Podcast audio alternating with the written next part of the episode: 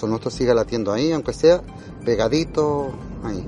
Marcelino, pues muchas gracias por regalarnos tu tiempo, por estar con nosotros, por enseñarnos tu maravilloso barrio que sabemos que está ahí. Y la parte que está enterrada seguirá siendo maravillosa en, bueno, el, pensamiento. Victorio, sin duda, por ahí tenemos eh, la imagen de la esperanza con la que nos ¿eh? queremos despedir y les vamos a... es tremendísima, o sea, yo de verdad es que me estoy quedando sin palabras. Y esta, mm, ay, perdón, esta mañana hemos estado con Jayara, perdón. Tranquila, Elena, Sí, que es una vecina. Mira, espérate, espérate que te ayudo, espérate que te ayudo, Elena. Espérate que te ayudo. Es que, ¿sabes qué pasa? Que esto sabíamos que, iba a pasar. Es que esa imagen es tremenda. Es que es tremenda, vemos todo oscuro. Es que ahí debería haber un barrio, debería haber gente. Y es que no están. Es que, y no la vi. Mira que llevamos 33 días contándolo todo. Pero en 33 días no habíamos visto esto. Verlo desde este lado, con las palabras de Marcelino, de verdad. ¿Estás bien?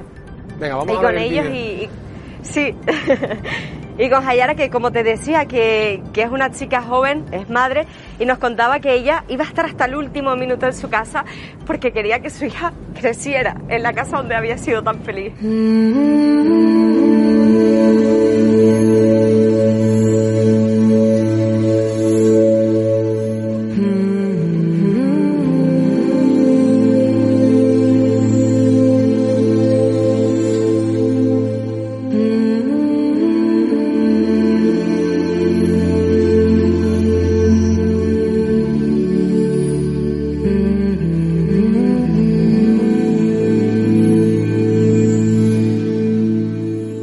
Es que a veces ocurre el dramatismo, el drama, em, lo terrible, incluso cuando viene de la mano de lo natural, porque hablamos de fuerzas ingobernables que conviven con el hombre, pero que en ocasiones, bueno, pasan desapercibidas, dándonos una tregua en esa falsa sensación de que el ser humano, la estirpe que convive con otros seres vivos en nuestro hogar, en el cosmos, mantiene el control de todo.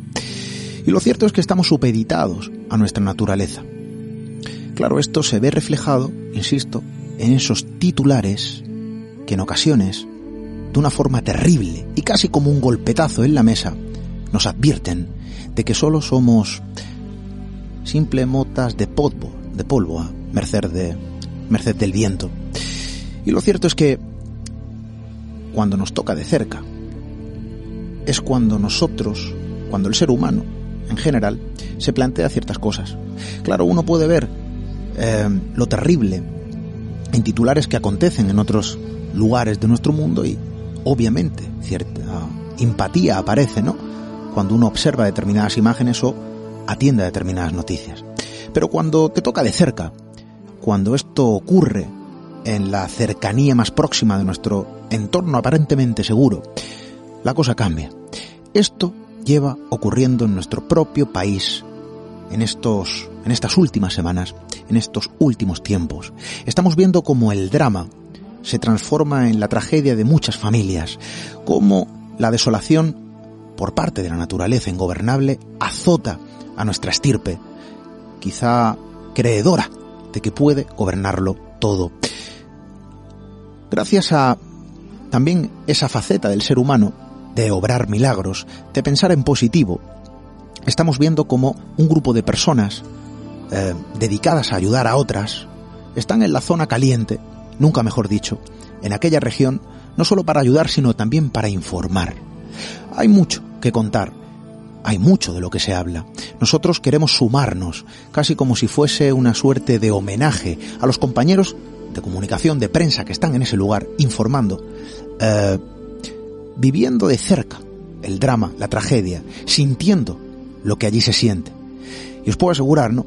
Que cuando uno pone la lupa sobre estos elementos, los pensamientos que inundan nuestra mente, bueno, varían muchísimo a cuando uno lo puede observar de lejos. Nuestra intención es acercarnos al lugar, es traspasar la frontera que nos separa, aunque estamos hablando de una distancia muy corta, y ponernos también en el lugar de quienes están allí.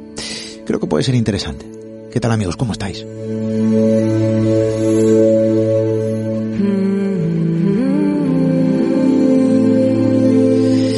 Claro, ¿esto qué tiene que ver con el misterio? Bueno, sí, realmente lo hay cuando hay personas que por vocación se sitúan frente normalmente al territorio donde nadie quiere acudir en el peor de los momentos, ¿no?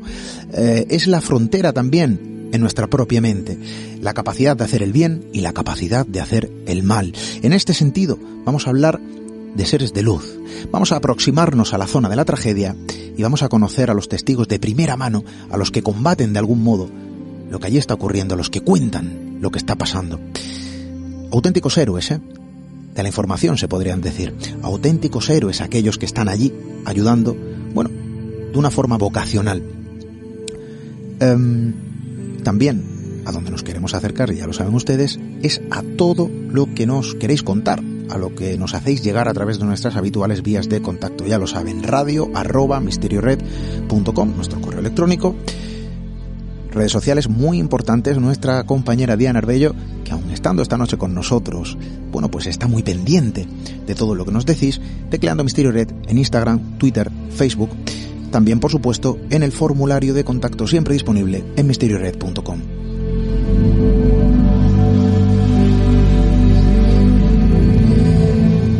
Nos acercaremos al magma, a la tragedia, a las lágrimas de sal y desde luego también a la parte más humana de nuestra estirpe. Bienvenidos a Misterio en Red.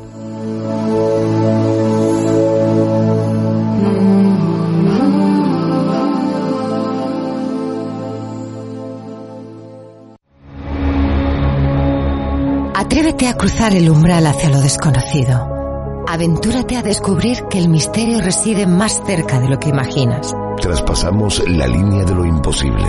Misterio en red con Esteban Palomo.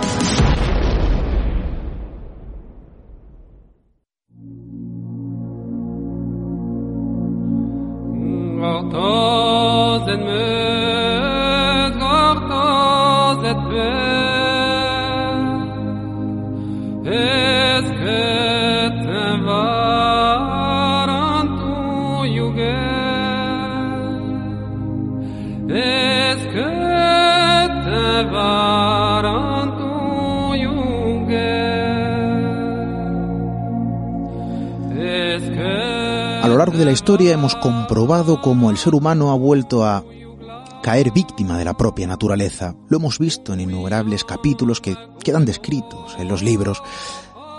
Cuando la naturaleza se manifiesta, cuando la naturaleza trata de realizarle el pulso al ser humano, obviamente ya sabemos quién sale perdiendo.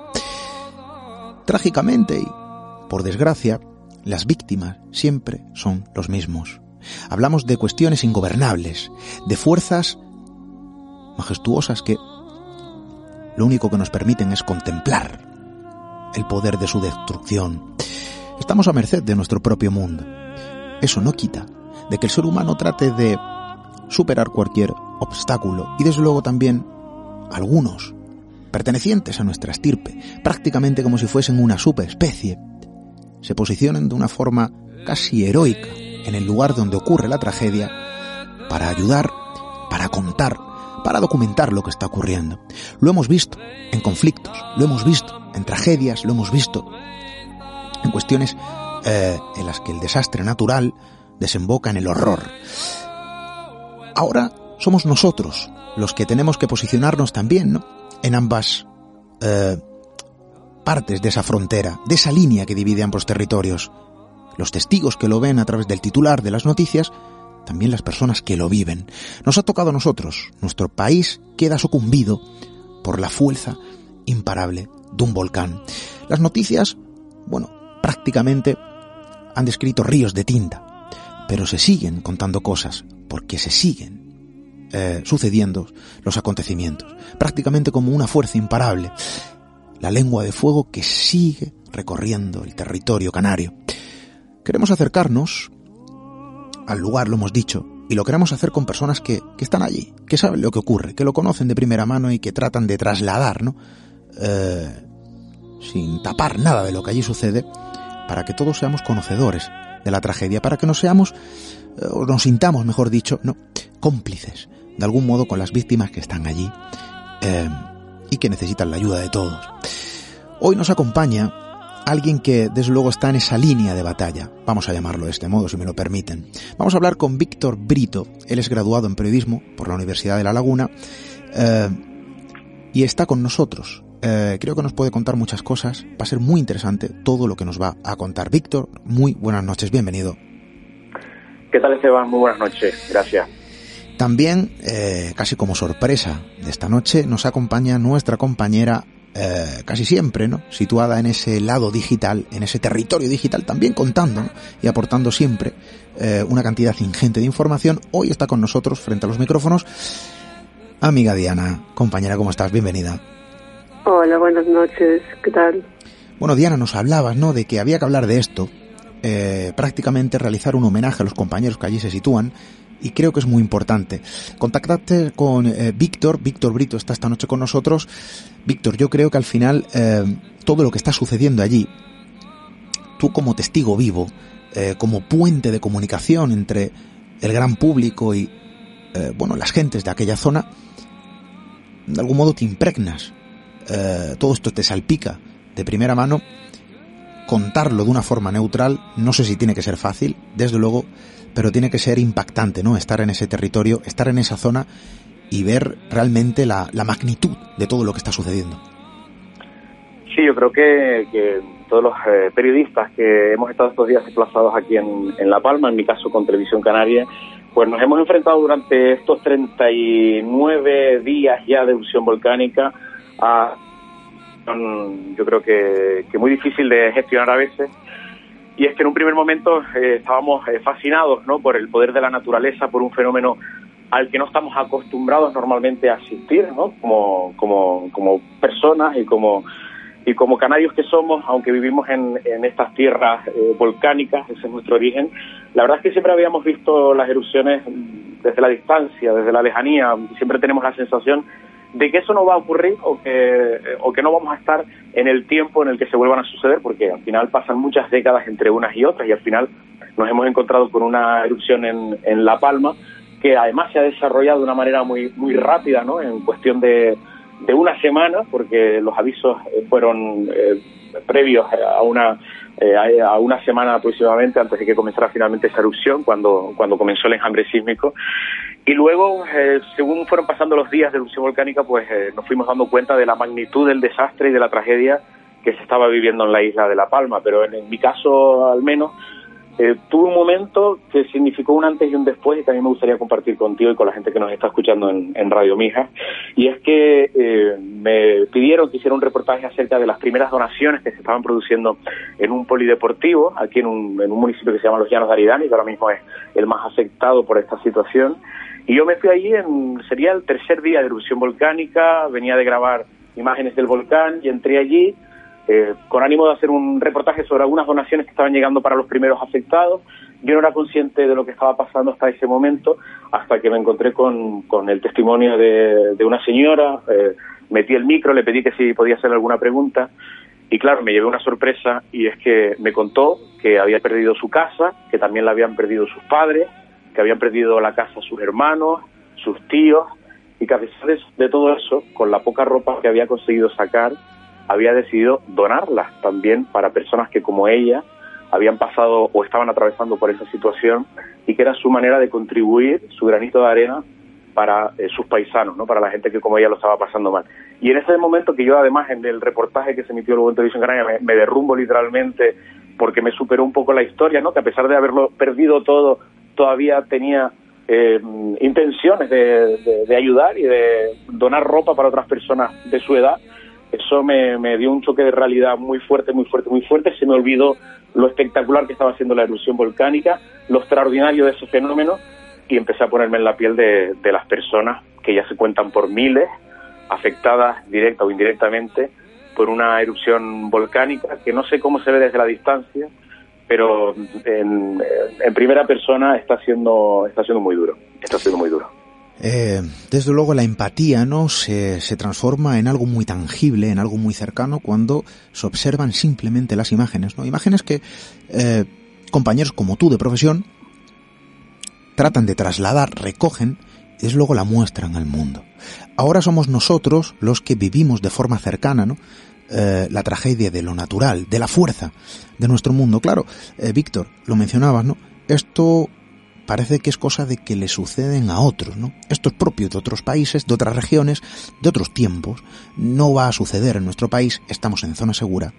Eh, esa falsa sensación de seguridad, mm, hablo del gran público, porque hay personas que están muy pendientes de este tipo de cuestiones, eh, pero claro, la sociedad vive ajena a estas fuerzas. El golpetazo o el varapalo viene dado cuando se produce, ¿no? De forma aleatoria, eh, e inesperada. Claro, Víctor, te acercas de una forma muy humana al lado más humano en esta región, en La Palma. Eh, no sé si a nivel periodístico esto ya se sabía de que iba a tener la magnitud que está teniendo, 39 días de erupción. Eh, desde luego, la previsión eh, tampoco es que sea muy halagüeña, ¿no? A corto plazo, estamos viendo que esto continúa, la tragedia va creciendo en magnitud y desde luego también, ¿no? Eh, el drama que allí se vive, pues evidentemente entiendo que tiene que evolucionar al mismo nivel. Claro, hay que pensar también que, bueno, realmente la erupción volcánica en La Palma era algo que todo el mundo esperaba con cierta alegría, porque tenían el recuerdo de otra erupción que se produjo hace 50 años, la del Teneguía, que fue la última que hubo también en, en territorio español, y que fue una erupción muy amable, no dejó víctimas eh, mortales, Em, y tampoco causó grandes daños. Em, fue una erupción pues que en La Palma se recuerda pues con mucho cariño y los que no la habían vivido tenían la esperanza de que eso fue tan excepcional se volviera a repetir ahora. ¿Qué pasa? Que el lugar en el que salió este nuevo volcán de Cumbre Vieja es un lugar pues que ha tenido las consecuencias que al final estamos viendo, ¿no? Y es que se sitúa en lo alto de una especie de colina y la lava tiene mucha facilidad para discurrir por ahí y para arrasar pues todo lo que hay debajo. Es verdad que, los canarios somos conscientes de que vivimos en un territorio volcánico, de que nos exponemos a este riesgo, pero es verdad que siempre se, se, ha mirado pues con la esperanza de que pasara lo del Teneguía o que pasara lo del hierro, una erupción que hubo hace 10 años, pero que se produjo en el mar y que tampoco causó ningún problema. La sorpresa ha sido pues toda esta situación ¿no? que se ha generado que yo creo que nos ha dejado a todos con un estado de shock generalizado y que va a costar mucho tiempo curar todas las heridas, sobre todo para las personas que lo han perdido literalmente todo. Además, en una zona, hay que tener en cuenta esto porque es muy importante, mm, donde vivía la madre con sus hijos, con sus tíos, el núcleo familiar, es decir, se construían casas en un mismo entorno, por lo tanto, la lava ha pasado y ha arrasado, pues, digamos, toda la huella que esa familia había dejado en, esas localidades, por ejemplo, en, en Todoque, en El Paraíso o en, otra zona que se llama Alcalá. Y, y, lo peor no es eso, es que todavía no ha acabado y sigue amenazando nuevas poblaciones emblemáticas como puede ser Puerto Naos, que es uno de los grandes motores turísticos de la isla de La Palma. Por lo tanto, la incertidumbre es brutal, porque encima los indicadores, los indicios que tienen los expertos, los científicos, es que la erupción va recobrando fuerza, que vuelve a niveles prácticamente del principio de los primeros días de erupción y que no se sabe cuándo va a acabar. Por lo tanto, el daño que puede seguir haciendo ahora mismo es incalculable. Eh, Víctor, eh, se dice del ser humano, ¿no? Bueno, se dicen muchísimas cosas. Eh, tenemos esa capacidad de obrar el más absoluto, ¿no? de las cuestiones oscuras, de los pecados, si se puede denominar de este modo, entiéndanme, también de obrar el mayor de los milagros. Se dice que en tiempos difíciles es cuando el hombre saca su lado más afable, su lado más humano. No quita que el lado oscuro también ¿eh? sea propio de nuestra estirpe y que también sea un lado humano muy propio, ¿no? Una característica innata de nuestra especie. Pero se dice que en los momentos complicados, en la tragedia, es cuando el hombre saca su mejor rostro. Eh, se podría decir que lo que está sucediendo en La Palma en nuestros días puede servir de ejemplo iconográfico para mostrar esos héroes sin capa, de apariencia humana y común, ¿no? Como cualquier vecino, que desde luego aprieta los dientes y, y saca ese lado más afable. Esto podría representarse como un momento en el que las personas que allí viven, de algún modo, eh, lanzan esa luz, ¿no? Allí donde hay oscuridad. Sí, desde luego. Además que el pueblo palmero es un pueblo acostumbrado a crecerse ante la adversidad. Es una sociedad acostumbrada a sufrir, por ejemplo, eh, incendios forestales constantemente, prácticamente todos los veranos. Estamos hablando de una zona muy boscosa, pero además La Palma es una isla con una tradición migrante muy importante, eh, con gentes que en otras décadas tuvo que, salir a buscar una mejor vida en, en América. Y ahora esto, ahora el volcán, que sin duda yo creo que de la historia reciente de esta isla, de más de 500 años, yo creo que es sin duda el momento más dramático. Pero hay un lema muy bonito que ahora está circulando en redes sociales, que es el que utilizan los palmeros, ¿no? Un poco para, para vencer toda este, esta sensación de hastío que, que existe ahora mismo, es que somos más fuertes que el volcán.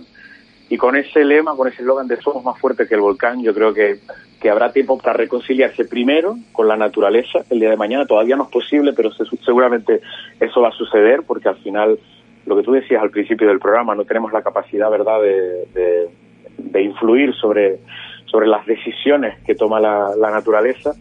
Y después de eso habrá tiempo para, para reconstruir y para repensar cómo va a ser el futuro de esta isla, porque no solo está afectando a un territorio pequeño. Estamos hablando de, muchísimas viviendas en una isla de unos 85.000 habitantes, relativamente pequeña, donde todo el mundo se conoce y donde todo el mundo está vinculado con todo el mundo. Por lo tanto, eh, eh, de alguna manera u otra te toca, no te llega de, cerca eh, las consecuencias y el dramatismo de, esta erupción volcánica. Pero yo creo que, que los palmeros, eso, son gente acostumbrada a crecerse ante la adversidad, a salir adelante a ser fuertes y, yo creo que una vez más lo van a lo van a demostrar y con, con la mejor cara, ¿no? Si es que hay alguna que nos está dejando y es la, la, la empatía, ¿no?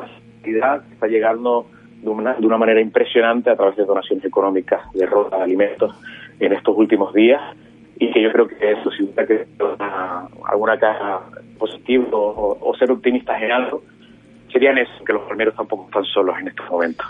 Bueno, ahora vamos a recordar también las vías en las que las personas pueden ayudar, si alguno de nuestros amigos, bueno, pues eh, quiere ayudar de algún modo, si este mensaje también ayuda a que sirva, ¿por qué no?, eh, de alivio para algunas personas, oye, pues ahí vamos a abrir también esas vías importantísimas, vamos a compartirlas.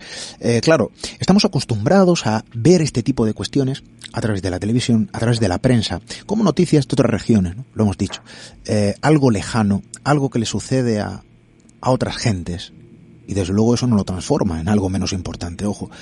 Em, nos ha tocado a nosotros, actualmente eres reportero del programa Una Hora Menos, de Radio Televisión Canarias, em, cómo vive un medio de comunicación alguien que se dedica ¿no? a contar la vida, este tipo ¿no? de, situaciones, eh, de conflictos, porque no hablamos de un conflicto ¿no? del ser humano, no hablamos de una situación generada por el hombre, no, aquí estamos hablando de algo ingobernable, eh, imparable y desde luego también incuestionable. ¿no? Claro, ¿cómo se enfrenta un reportero a este tipo de cosas? ¿Cómo se queda desprovisto de algún modo. Eh, de emociones para transformarse en algo neutral que sirva de puente para contar lo que hay, sin más eh, dilación que la pura verdad, que lo que está sucediendo, sin adornos. Eh, ¿Cómo se cuenta este tipo de cuestiones? Mira, nosotros hemos tenido que hacer en, una hora menos un, trabajo importantísimo en, el cambio de registro, porque realmente nosotros hasta este momento ya tenemos un año de vida, eh, siempre hemos sido un, magazine de entretenimiento, donde hablábamos constantemente del, sector primario, de paisaje, de naturaleza, de la noche a la mañana eh, nos encontramos con esta situación, la cadena, claro, nos pide que, que, empecemos a cubrirlo, porque además somos un programa diario, nocturno, en prime time, después de los informativos de la Telepública Canaria, y en principio tuvimos que hacer un trabajo importante todos los compañeros, porque acostumbrados a otro lenguaje, a otra forma de contar las cosas, a, mm, eh, una forma coloquial también de, tratar los asuntos, hemos tenido que, empezar a, tratar eh, la erupción del volcán con, otros mecanismos, ¿no? con otras herramientas. Ese proceso nos llevó unos días, pero yo creo que hemos encontrado el, mensaje adecuado, que ahora mismo está, yo creo que, que funcionando, ¿no? Y, calando entre, entre la gente que, que nos sigue apoyando cada noche con unos datos de audiencia muy buenos.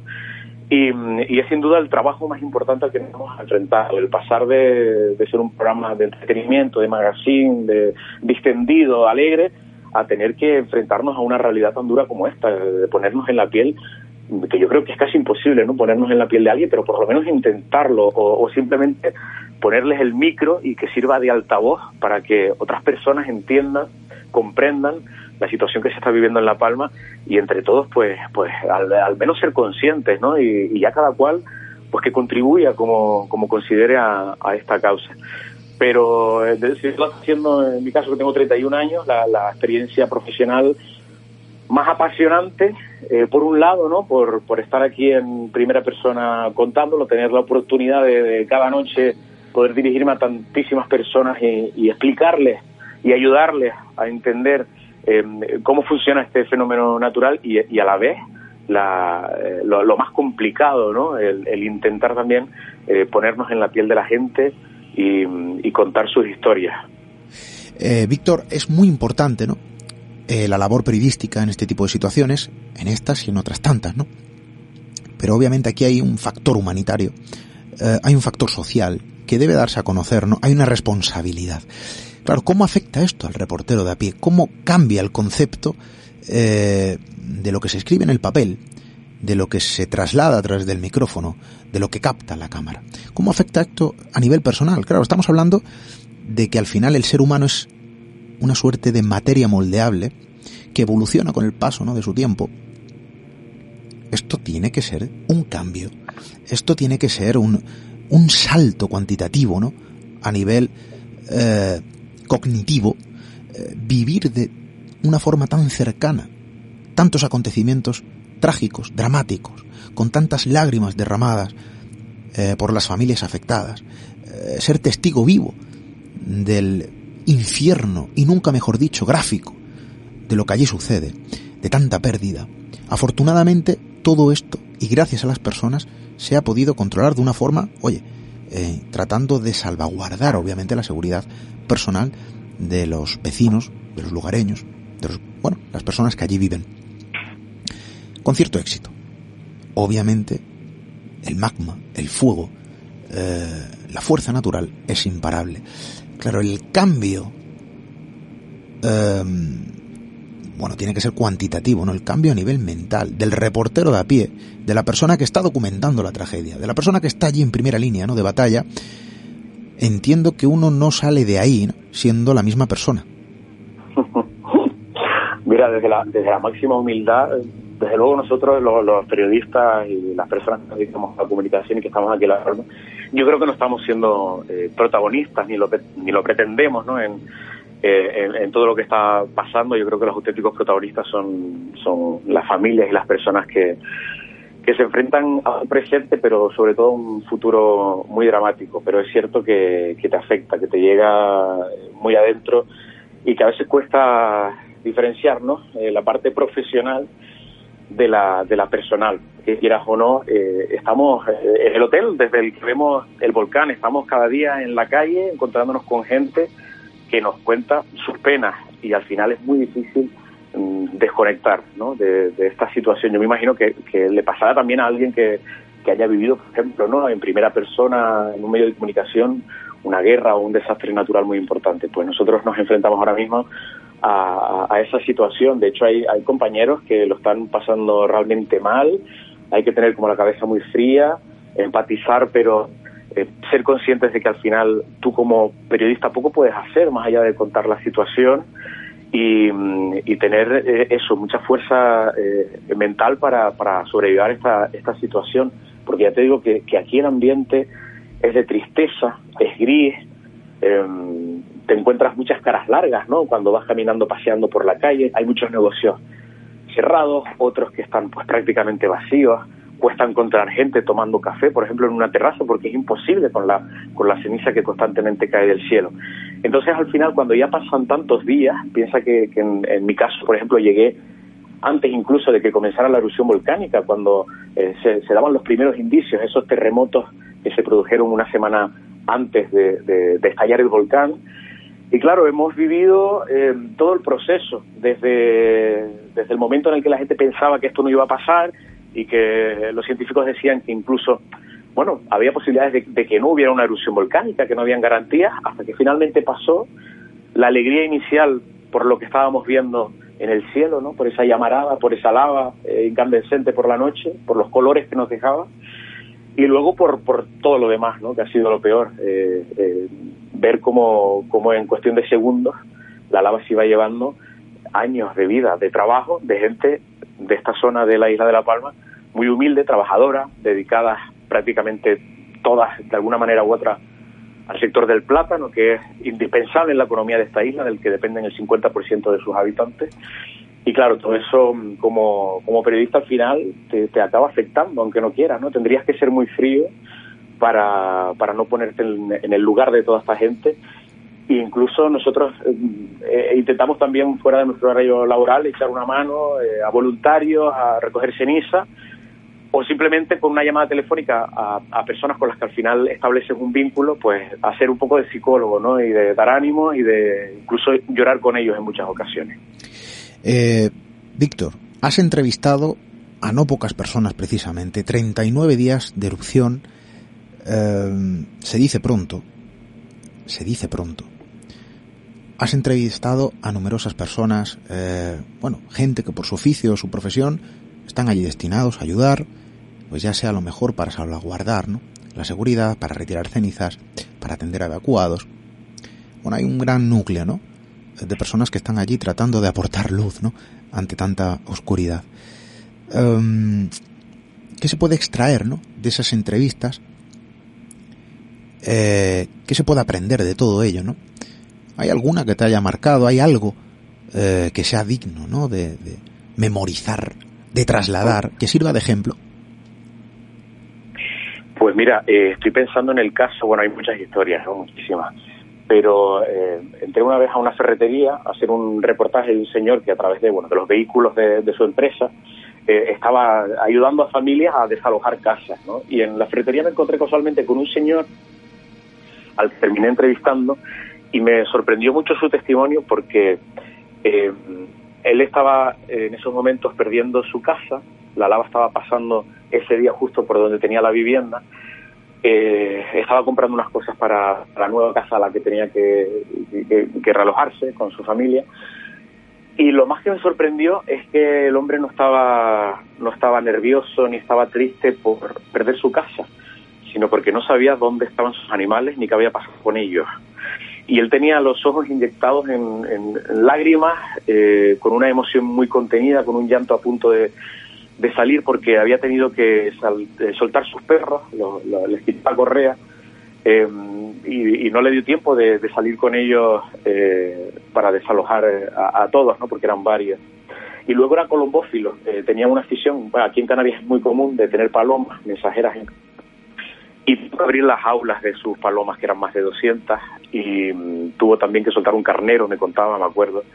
Y el hombre estaba eh, histérico, estaba muy angustiado porque no sabía qué había hecho de sus animales. La casa le daba igual, pero estaba muy triste por, por, por esa parte ¿no? de su vida tan importante como eran las palomas, el gran hobby de su vida, su afición, eran como, como sus niñas, sus hijas, y luego por, por sus perros que lo acompañaban a ir de cacería y, por su carnero que lo llevaba teniendo en casa desde hace mucho tiempo. Y eso nos da una idea también de, de, lo que es importante para cada uno, ¿no? Y en el caso de este señor, pues eran sus animales. Y es una historia que, que a mí me dejó impresionado porque en ningún momento se refirió a nada material que tuviera en su casa, sino lo único que le preocupaba era si sus animales se eh, salvarían del avance de las coladas.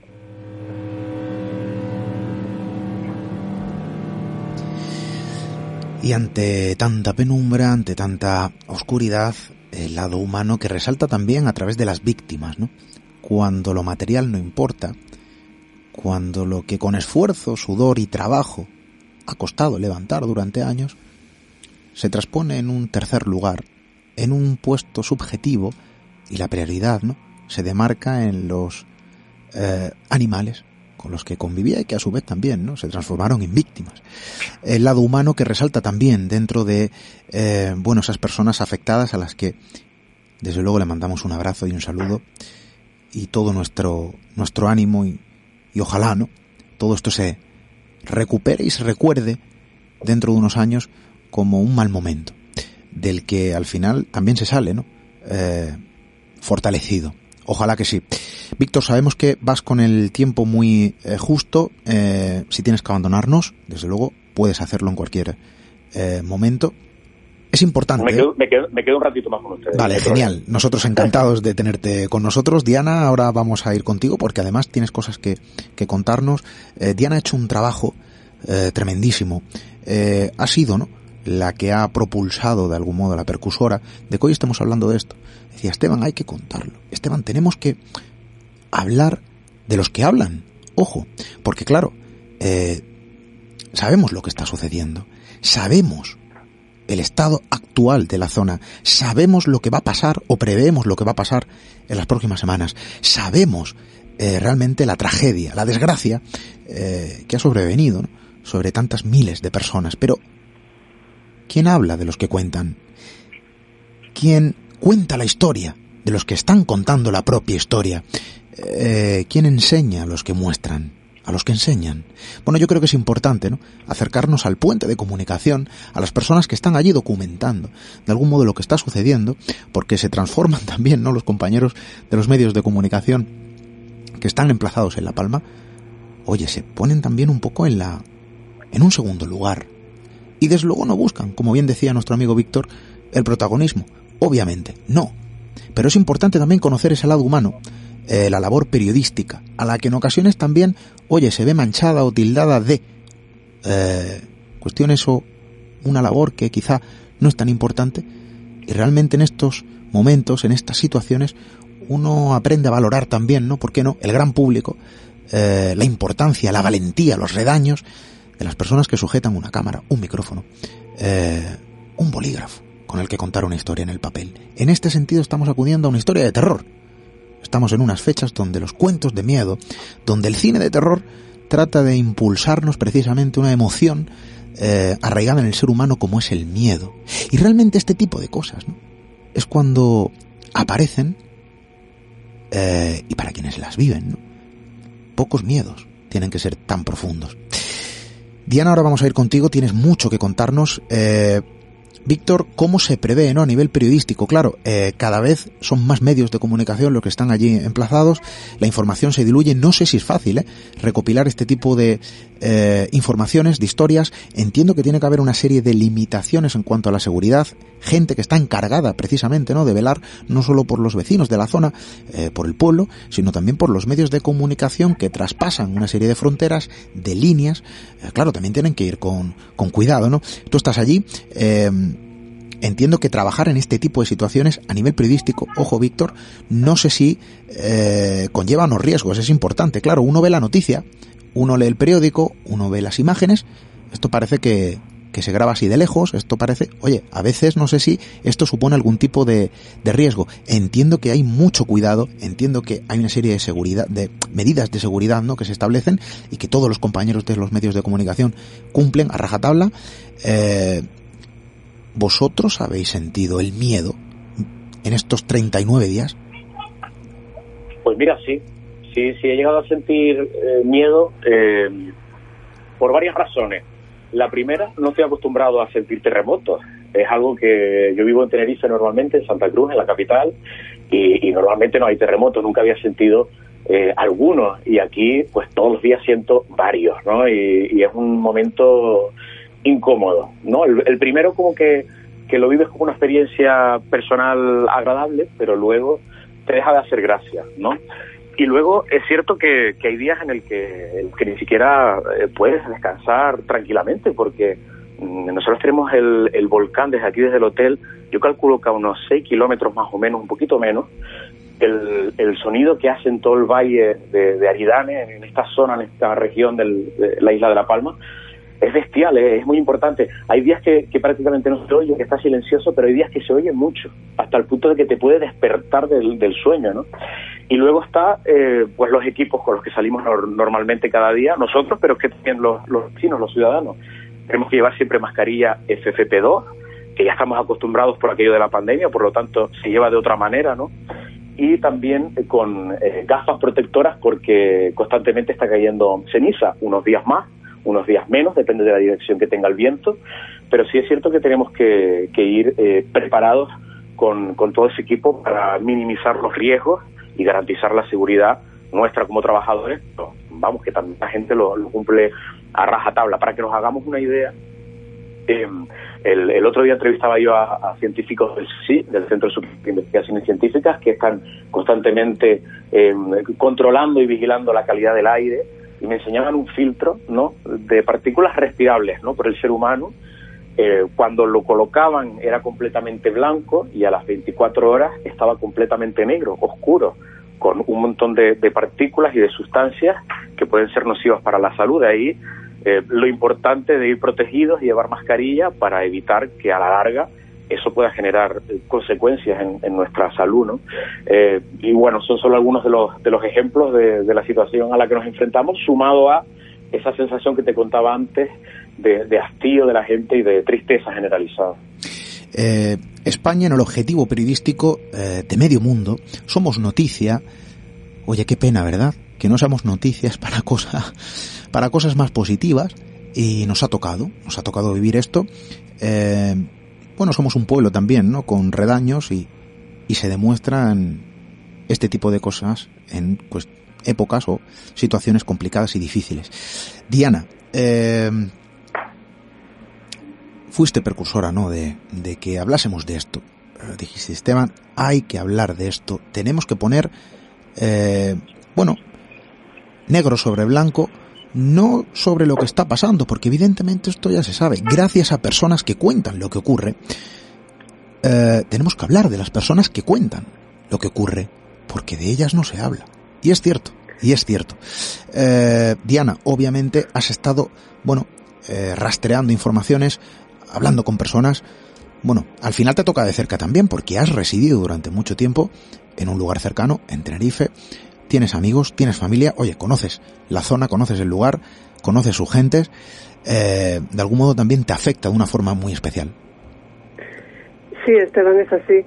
Pero si me permites, un poco antes de comentar cómo, cómo se ideó este programa, antes de que se nos vaya Víctor, me gustaría aprovechar para que comentara también esos momentos en los que la gente, los palmeros, se les han acercado a ellos para agradecerles su trabajo, ya no solamente el periodístico, sino el que hacen detrás de las cámaras, que Víctor ya habló de él, porque aparte de informar, que es lo que la gente puede ver a través de la cámara, de los reportajes, es cierto que ellos también se han dedicado a ayudar, a echar una mano, como voluntarios, como un voluntario más.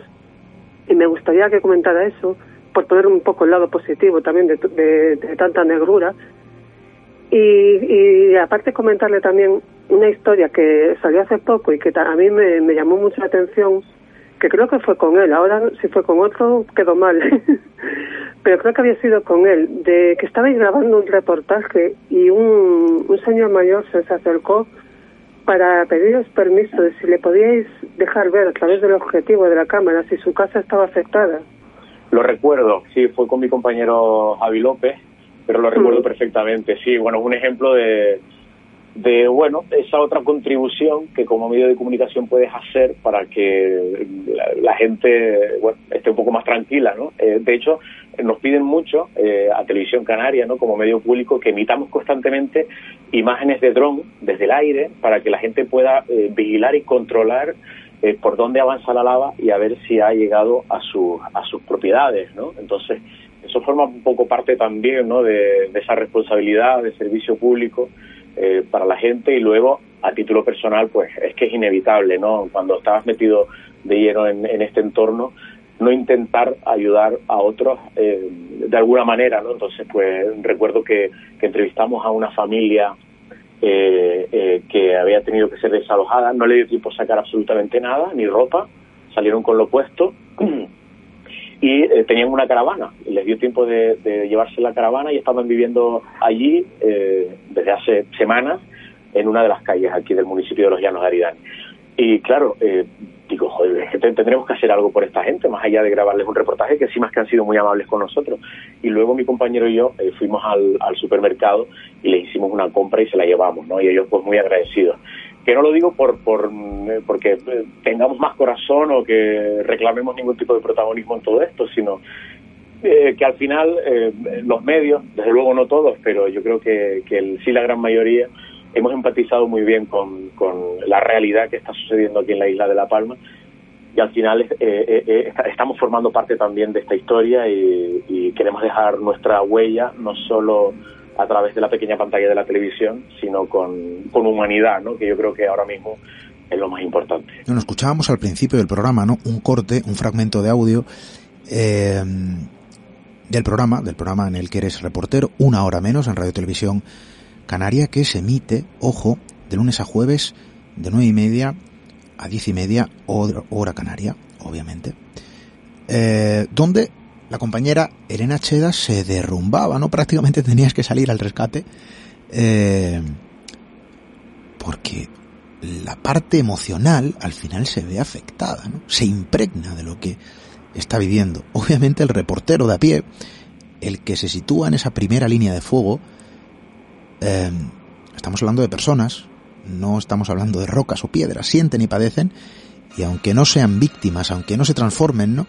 Eh, en víctimas, de algún modo sienten esa empatía, esa conexión, eh, el sufrimiento, el dolor, porque lo están percibiendo, lo están contando, lo están trasladando. ¿no? Eh, de ahí a que hablábamos de ese salto cuantitativo a nivel cognitivo, eh, el cambio de paradigma, el cambio de visión sobre el todo cuando uno tiene que cubrir este tipo de situaciones. Eh, creo que la comprensión del mundo, de la vida en sí, de lo que importa y de lo que no importa, cobra un sentido muy diferente y muy distinto, ¿no? Antes de pasar por un tipo de experiencia similar.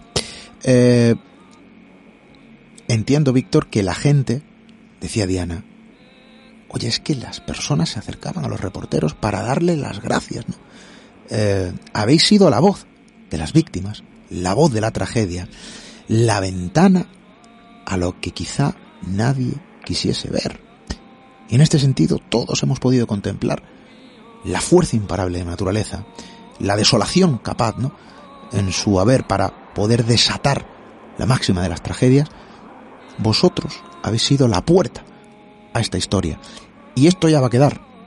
Eh, esto va a quedar, obviamente, en los archivos. Eh, es un trabajo eterno. De esto se va a hablar durante décadas. Se va a recordar de una forma muy eh, dramática, porque lo es. Pero también con cierta... vamos a decir así. No sé si con parte positiva. Porque de todo se aprende, de todo se sale. Y ojalá, y estoy seguro que sí, ¿no?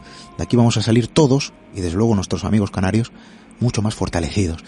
Eh, los periodistas, los periodistas que están allí, pues van a salir cambiados, Víctor.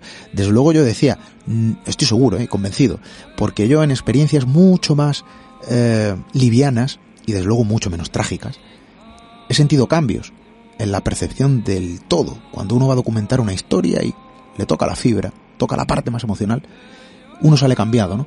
De esa historia vosotros, estoy seguro que vais a salir mucho más humanos, esto sin duda, eh, con un chip cambiado, sobre todo de las prioridades ¿no? que pueda haber en la vida de cada persona.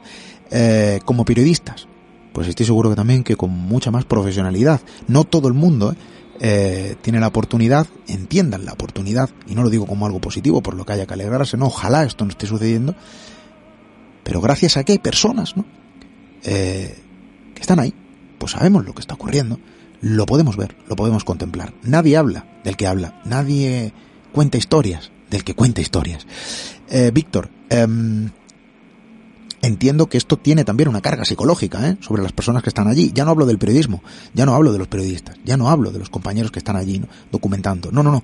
Hablo también de los servicios de emergencia, hablo de, la Guardia Civil, eh, Policía Urbana. Oye, todo esto tiene una carga psicológica en todos vosotros. Sí, mira, contabas eh, el caso de mi compañera Elena Cheda. Eh, ella ese día, por ejemplo, eh, era el primero que estaba en la isla de La Palma cubriendo la erupción. Entonces, claro, nosotros ya, otros que llevamos mucho más tiempo, hemos creado una especie de coraza, ¿no? Y parece que las historias ya las vemos de otra manera o intentamos gestionar esos, esos sentimientos y esas emociones de otra manera. Pero a ella le cogió como desprevenida, ¿no? Y, y se derrumbaba porque yo creo que fue en ese momento consciente también, como me pasó a mí semanas atrás, de lo que estaba ocurriendo. Pero lo podemos extrapolar no solo a los compañeros de los medios de comunicación, sino efectivamente a, los efectivos de emergencias, de seguridad, que están aquí desplazados, que llevan muchísimo tiempo, en algunos casos, lejos de su familia de su familia y, también, por supuesto, a, los propios eh, científicos. Yo conozco el caso, por ejemplo, de un catedrático de geología de la Universidad de La Laguna al que prácticamente entrevisto todas las noches, se llama Ramón, y que eh, llegó a la isla de La Palma eh, pocos días después de que comenzara la erupción y no ha descansado ni un solo día. Él tiene la responsabilidad de vigilar la actividad del volcán, prever lo que va a pasar e intentar que cause el menos daño posible en las poblaciones, en las plantaciones y al final en el patrimonio de, tantas personas. ¿no? Yo creo que de una manera u otra todos los, actores que estamos implicados en, esto eh, tenemos nuestra responsabilidad que lleva acarreado eh, pues también eh, la posibilidad de que te acabe afectando de una manera u otra también lo que en ese momento estás eh, viviendo, ¿no? El compartir a diario tantas historias, tantas penas, tantos casos de diferentes de, gente que, que, ha perdido su, su casa, sus huertitas, sus animales, sus pertenencias y sus recuerdos, ¿no? Que es algo de lo que no hemos hablado y que yo creo que que es clave. Eh, los recuerdos es lo que eh, cada uno mm, va recopilando a lo largo de su vida. Y al verte en un momento así eh, creo que es lo que más te llega a afectar porque si pierdes un armario o si pierdes una cama o algún mueble, una silla, lo puedes volver a comprar, pero una fotografía no. O un collar que te regaló, te regaló alguna persona a lo largo de su vida tampoco, o algún algún recuerdo de algún viaje que hayas hecho, pues tampoco, ¿no? Entonces, al final, esa mezcla de sentimientos, ese cóctel que se va generando, eh, desde luego a veces cuesta mucho eh, afrontarlo y asimilarlo. Hay que ponerse en el lugar ¿eh? de personas que, claro, habrá quien diga, no, Esteban, pues ya está, o chicos, o se ha perdido la casa, conserváis la vida. No es fácil, ¿eh? Yo he escuchado de todo. Hay personas que a veces hablan demasiado rápido. Eh, particularmente todos tenemos en casa, ¿no? Un objeto, un anillo sin valor, ¿eh? puede ser de acero inoxidable, no tiene que ser de un metal precioso, eh, que alguien en un momento de nuestra vida nos regaló algo que tenga un valor sentimental, emocional, eh, y que personalmente, oye, si se pierde, es como si valiese millones. No hay poder económico que pueda pagar eso. Hay que entender eso, hay que entenderlo. la huella, la marca de perder determinadas cosas, y no hablo de cuestiones económicas, es que hay personas que, miles, que lo han perdido absolutamente todo, recuerdos incluidos. Que no estamos hablando de un armario, como bien dice nuestro amigo Víctor, eh, de un coche, eh, de una moto, de una casa. Lo han perdido todo. Y es que hay cosas que sin costar dinero valen más que todo el oro eh, del mundo. Diana, compañera, eh, decía que has estado, bueno, pues hablando con personas, rastreando, bueno, ese otro lado, ¿no? De la tragedia. Has estado tras esta historia, impulsándola, ¿no? Para que esté sobre la mesa este estudio. Obviamente, las puertas abiertas de este programa las tienes abiertas siempre, ¿no? Eh, yo tengo que confesar que aquí la que manda es Diana, ¿eh? Ojo, la gente no lo sabe, pero no sabéis lo de tirones de oreja que a mí me pega detrás del micrófono todos los días. La sufro, pero la adoro, desde luego, en su máxima expresión. Y Diana decía, Esteban, esto hay que hablar. Cualquiera le dice que no, obviamente. Bueno, Diana, has estado hablando con personas, eh, has estado, eh, bueno, tras esa otra historia, ¿no? Tras la trastienda de los que cuentan las cosas. Eh, te toca de cerca, porque has sido vecina canaria, se podría decir así. Sí, y de hecho, mira, justamente eh, la, experiencia que comentó Víctor, aquella que vivió en el Polideportivo de los Llanos de Aidane, ese momento, que además lo, tenemos en audio, que nos lo facilitaron sus compañeros, fue el punto de partida para que yo empezara a gestar esta idea. Que si queréis lo puedes poner ahora para que lo escuchemos y ya después comentamos cómo nació esta idea. Eh, audio, ¿quieres que pongamos el corte? ¿Te refieres a eso? Eh, Bien. pues vamos a escuchar. Lo que contó Víctor lo tenemos en audio, que nos lo pasaron sus compañeros. Vamos a, vamos a poner un corte de audio en este sentido. Eh, aquí tenemos a Víctor Brito. Eh, tiene que ver con la recogida de ropa, algo tan simple. Vamos a escucharlo porque vamos a ver también, no, vamos a escuchar, digamos, el drama humano. Vamos a escucharlo. Y igual que mis padres necesitan mucha ropa y mucha ayuda, pues yo también quiero colaborar con la gente de mi edad que también lo ha pasado mal. Y aquí estoy trayendo lo que puedo para quien lo necesite. te veo con una serenidad eh, impresionante que me llama muchísimo la atención. No, no, he llorado mucho, la verdad, y, me, y lo he pasado muy mal, pero es por rachas. Hay que asimilarlo y poco a poco pues sacar las fuerzas de donde no las hay, porque esto no es una pesadilla, ojalá lo fuera. Eh, Naira, me sorprende mucho que a pesar de todo eso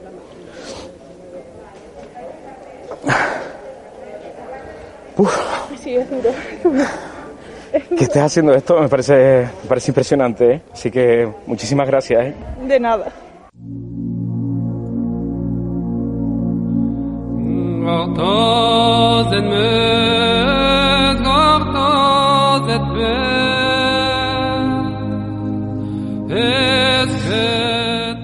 Es lo que ocurre cuando el impacto de una historia recae al 100% ¿no? sobre, eh, bueno, el propio reportero. Uno que va allí como si fuese de piedra a documentar lo que está ocurriendo, se ve entremezclado entre lágrimas, precisamente por ser testigo vivo de lo que sucede, por ver también la heroicidad de otras personas, eh, la templanza, bueno, la valentía. La parte humana que también se contagia y es lo positivo de nuestra especie. Víctor eh, esto, desde luego, también es imparable, prácticamente como la fuerza de la naturaleza, ¿no? Cuando uno siente ese impacto, a ver quién lo frena. Y da igual que haya micrófonos, da igual que haya cámaras.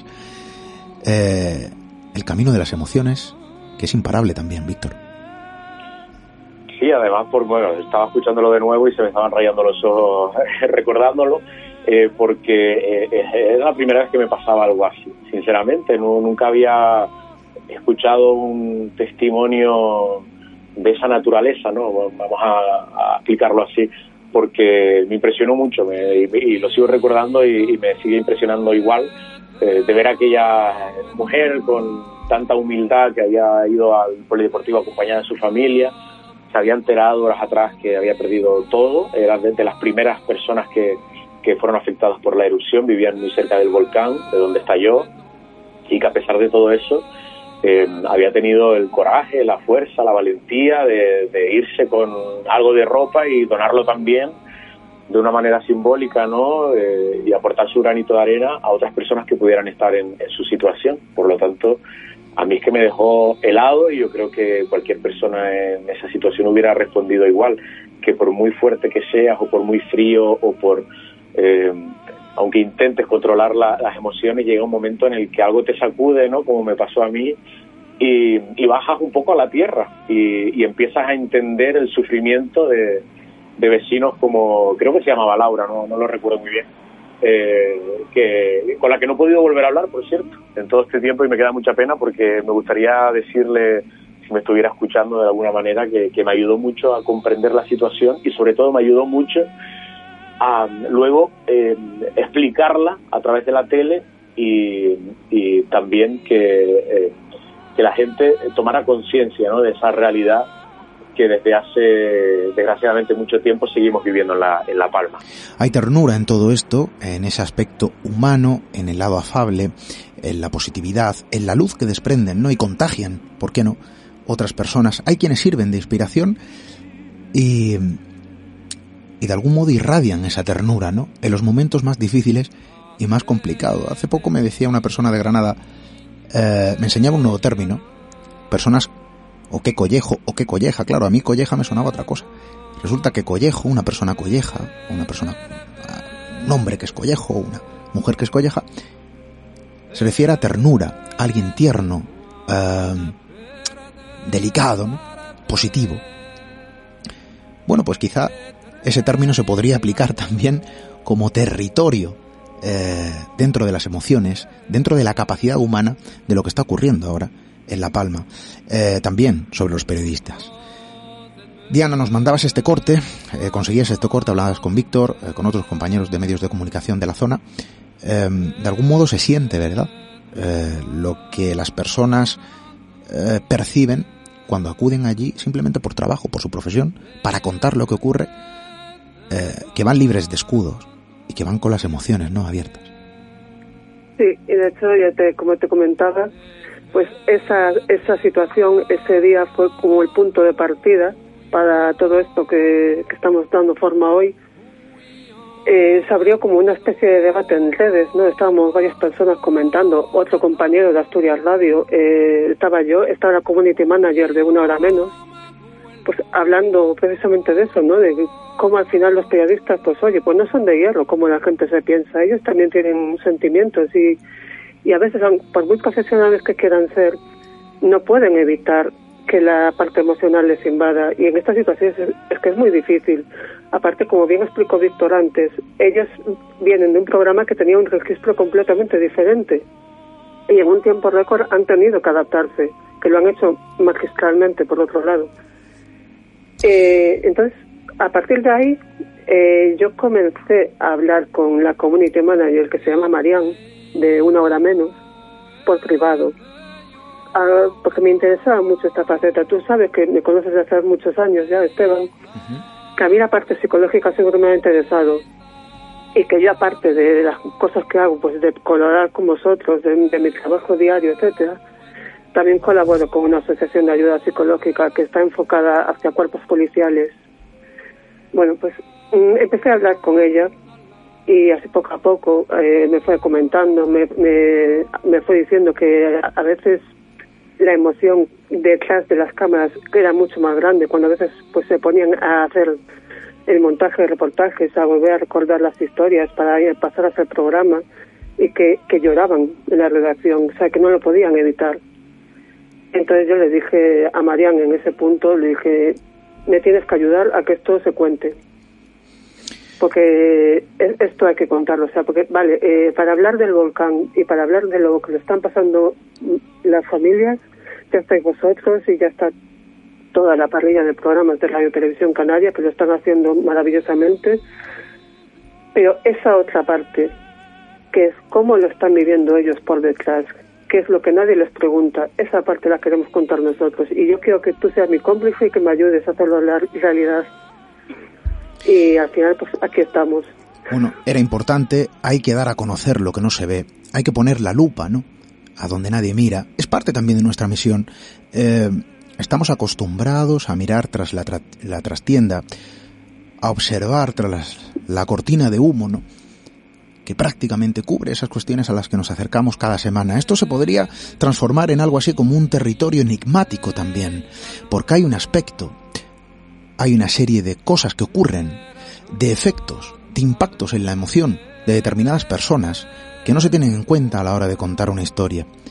De ahí a que incluso podríamos llegar a poder aseverar, con poco margen de error, de que hay cuestiones que se podrían entender bajo el paraguas de lo enigmático. Porque nadie habla de lo que ocurre tras una cámara, tras un micrófono, tras un cuaderno de notas donde se describe una historia concreta. Nadie habla del impacto del reportero, del periodista que acude a la zona, que acude al lugar y se impregna, de algún modo voluntariamente, por su labor, por su oficio, para poder contar una historia sin ningún tipo de decoración, solo contando la verdad.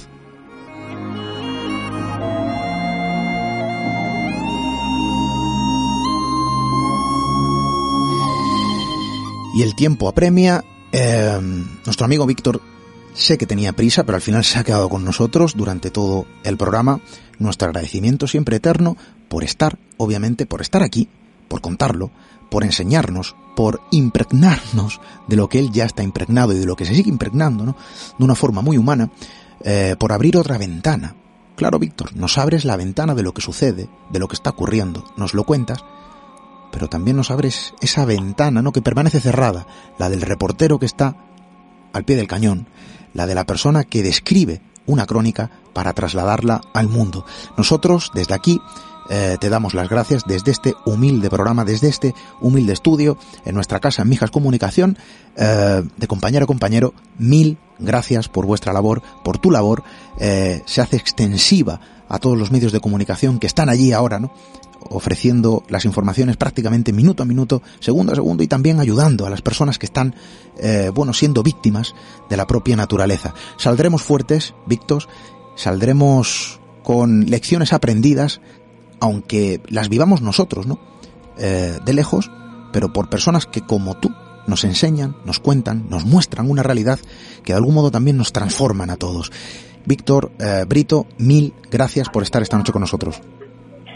Bueno, muchísimas gracias tanto a Diana como a ti. Eh, para mí también un ejercicio, yo creo que de desahogo importante este ratito de, radio con, con, ustedes y darles las gracias también por dedicar eh, esta ventana y tantísimo tiempo a, lo que está ocurriendo en La Palma. Y con, con ese mensaje que te decía antes, eh, me gustaría despedirme, Esteban, que somos más fuertes que el volcán, que no nos olvidemos de eso. Pues, menuda expresión, ¿eh? Eso, eso es una, una frase digna de tatuar para que pueda transformarse en un, la piel, para poderse tatuar en la piel prácticamente a fuego, nunca mejor dicho. Diana, eh, ¿qué te voy a decir a ti? Gracias por estar esta con nosotros, eh, siempre por estar también en las redes. Magnífica labor la de nuestra compañera, no solo en redes sociales, en ese territorio que gobierna digital, prácticamente lo gobierna todo, hay que decirlo. Yo insisto, la tengo todo el día entre nosotros, ¿eh? ella ahora no nos está escuchando, dándome tirones de orejas y aquí cualquier día mm, van a saltar chispas. Pero, oye, como decía bueno, esta persona de Granada que me enseñó ese nuevo término, Diana es muy colleja. Así que, Diana, muchísimas gracias por estar con nosotros también. Eh, muchas gracias a ti por dejar este espacio para dedicarle este, esta horita a nuestros compañeros de Canarias, que bien que la merecen y nada, comentar que en redes sociales eh, habré puesto algún contenido más que no nos ha dado tiempo de, poner en la radio, vídeos que nos han cedido la productora de una hora menos, y para que la gente vea reflejado en imágenes todo lo que hemos estado contando a lo largo de este programa. Y muy brevemente me gustaría, por reflejar la parte de los cuerpos policiales, contar una historia de un amigo mío que es casi es mi mejor amigo, es policía nacional, es palmero de nacimiento y él está viviendo en sus carnes toda esta tragedia porque él ha perdido su casa eh, que la tenía en el paraíso y ha desaparecido bajo la lava. Y ha, estado trabajando en la isla. Eh, me, me, ha comentado que no podía ni mirar al volcán de la rabia que le tenía. Y ahora está de vuelta en Tenerife y tiene esa esa marca psicológica ¿no? de, lo que ha vivido allí y la verdad que, ha sido muy duro ¿no? Tú puedes ser periodista puedes ser policía bombero lo que quieras estás preparado para profesionalmente para hacer crecer tu profesión pero nadie te prepara para el choque emocional eso solamente lo sabes cuando lo vives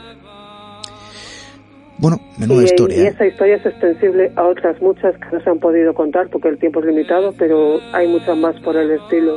Tenerle rabia al volcán, y no es para menos. Pero nos vamos a quedar con esa frase eh, digna de tatuaje, insisto, digna de posicionarla sobre cualquier bandera. Seremos más fuertes que el volcán.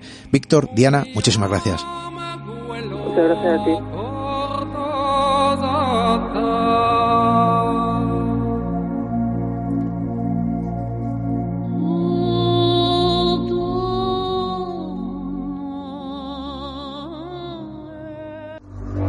Misterio en red. Misterio en red.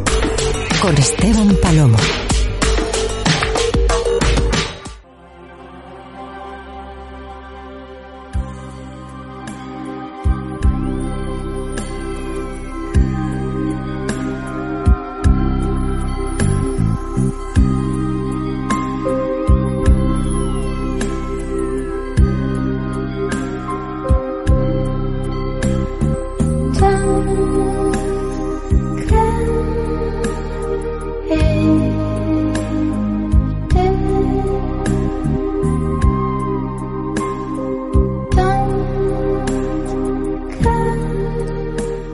Realmente hay estudios científicos, de académicos, de expertos en el comportamiento humano, en la mente del ser humano, que aseveran, que atestiguan, que aseguran que las grandes crisis, eh, momentos en los que, bueno, todo se complica, el ser humano saca lo mejor de sí. Ojo, también lo peor podría servir de ejemplo iconográfico todo esto que está sucediendo en nuestro propio país. Historias como las que nos ha acercado Víctor Brito nos enseña el lado más humano de nuestra especie, un lado a veces perdido, olvidado. Nuestra sociedad se ha vuelto individualista. Eh, miramos las pantallas de los teléfonos móviles mientras, de algún modo, miramos nuestro propio ombligo. Se nos han quedado por el camino algunas buenas costumbres. Obviamente no todo es malo, evolucionamos de forma positiva, pero seguimos siendo seres individuales. Eh, esta sociedad se vuelve cada vez más fría, menos cercana entre nosotros, porque la tecnología también nos brinda otros medios de comunicación. Y yo no digo que esto sea malo, ¿eh? Ojo, habrá quien lo vea de una forma positiva y otros que opinen lo contrario. Pero lo cierto es que esto creo que es innegable. Generalmente somos una sociedad individualista, egoísta. Claro, este tipo de cuestiones, este tipo de sucesos, hacen que se despierten determinadas áreas de nuestro comportamiento que parecen o permanecen aletargadas. Y yo no sé si esto puede ser o no una realidad. Quizás siempre estén, no lo sé. Y las observemos en el peor de los momentos. O le prestemos atención. Yo sigo opinando que hay zonas de nuestro comportamiento, vamos a llamarlo el don del ser humano, eh, de poder otorgar luz, ¿no? Allí donde hay oscuridad. Y creo que esto permanece en letargo. Este tipo de situaciones, este tipo eh, de momentos trágicos, hacen que se despierte esa faceta. Em, es quizá una de las pocas cosas buenas, ¿no? Que podemos extrapolar o que podemos extraer de una situación tan trágica como la que estamos viviendo en nuestro país. A mí personalmente no me queda otra que sorprenderme, porque como lo olvidamos, como esto parece algo lejano, ¿no? A nuestra estirpe, el verlo, el ver el perfecto ejemplo, ver cómo realmente el ser humano es capaz de hacer el bien, simplemente por hacer, sin esperar nada a cambio. A mí cuanto menos me resulta esperanzador.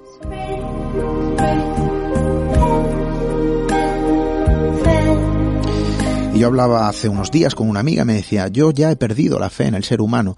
Cosas como esta, historias como esta, eh, acontecimientos como los que estamos viviendo, que dejan escenas e imágenes, archivos sonoros como el que hemos escuchado esta noche, donde un periodista se emociona por contar una historia de alguien que está ahí ayudando sin esperar nada a cambio, como un país se vuelca con aquellos que lo necesitan en un momento duro y trágico. A mí esto me devuelve la fe en el ser humano. Seguimos siendo, bueno, de algún modo, nuestros más peores demonios, los más oscuros, el peor de los monstruos bajo la apariencia humana. De algún modo también seguimos siendo ángeles, para quien crea en ellos, seres de luz, capaces de aportar, desde luego, cosas positivas y dobrar milagros.